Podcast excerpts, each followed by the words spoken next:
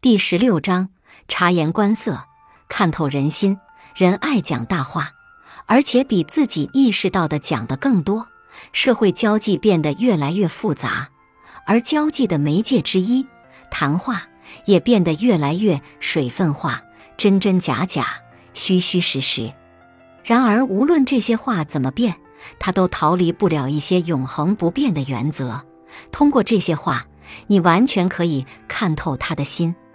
人爱讲大话，而且比自己意识到的讲的更多。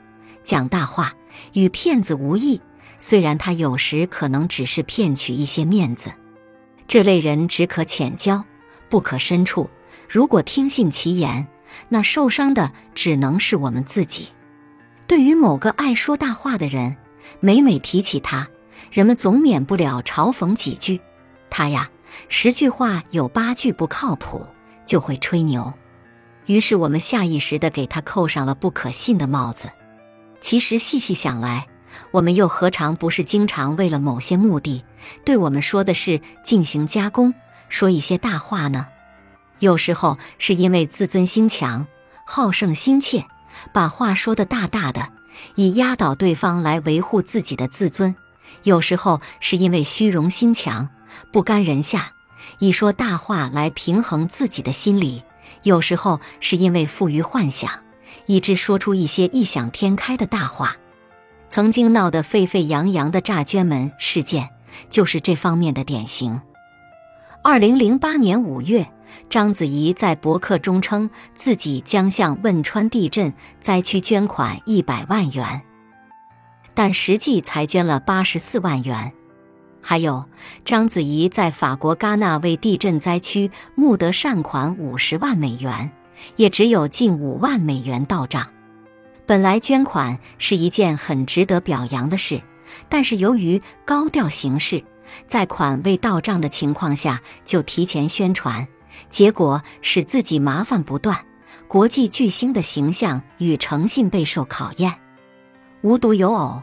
为保天王形象讲大话的刘德华被曝已婚后受尽抨击，苦心经营二十八年的诚信及正气形象，在短短五日内面临严峻考验。一些明星为了维护自己完美的公众形象，或者为了保护自己的隐私，会有意无意地夸大自己的形象，进行一些不切实际的宣传。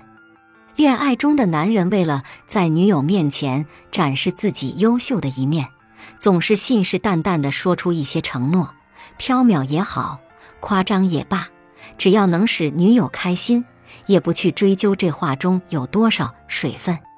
甚至一些政客也是讲大话的忠实粉丝，领导需要数字来表现政绩，为自己的升迁铺路，于是讲一些脱离实际的大话。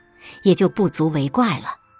曝光率越高的明星，他们讲大话时就会引起更多的关注，遭到更多人的抨击。而当我们用冷静客观的态度来看待这些事情时，就会惊奇地发现，为了树立自己在别人心中的美好形象，我们讲的大话较之于明星又有何区别呢？怕是比我们自己所意识到的还要多吧。人都是爱讲大话的动物，而且往往比我们意识到的更多。为了某种目的，往往通过讲大话这种方式来掩饰。或许我们不能简单的去评价这其中的对与错，但这归根到底还是诚信问题。不管是善意还是恶意，讲大话、放空炮都是不良习惯。一定不要轻易许下承诺。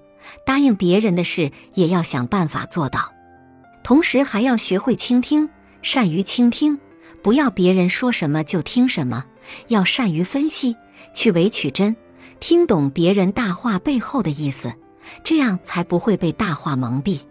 他宣称他会飞到宇宙的中心，让人类无地自容，孤傲的神情让我的劝说显得那么的苍白。本集播放完毕，感谢您的收听。喜欢别忘了订阅专辑、关注主播，主页有更多精彩内容。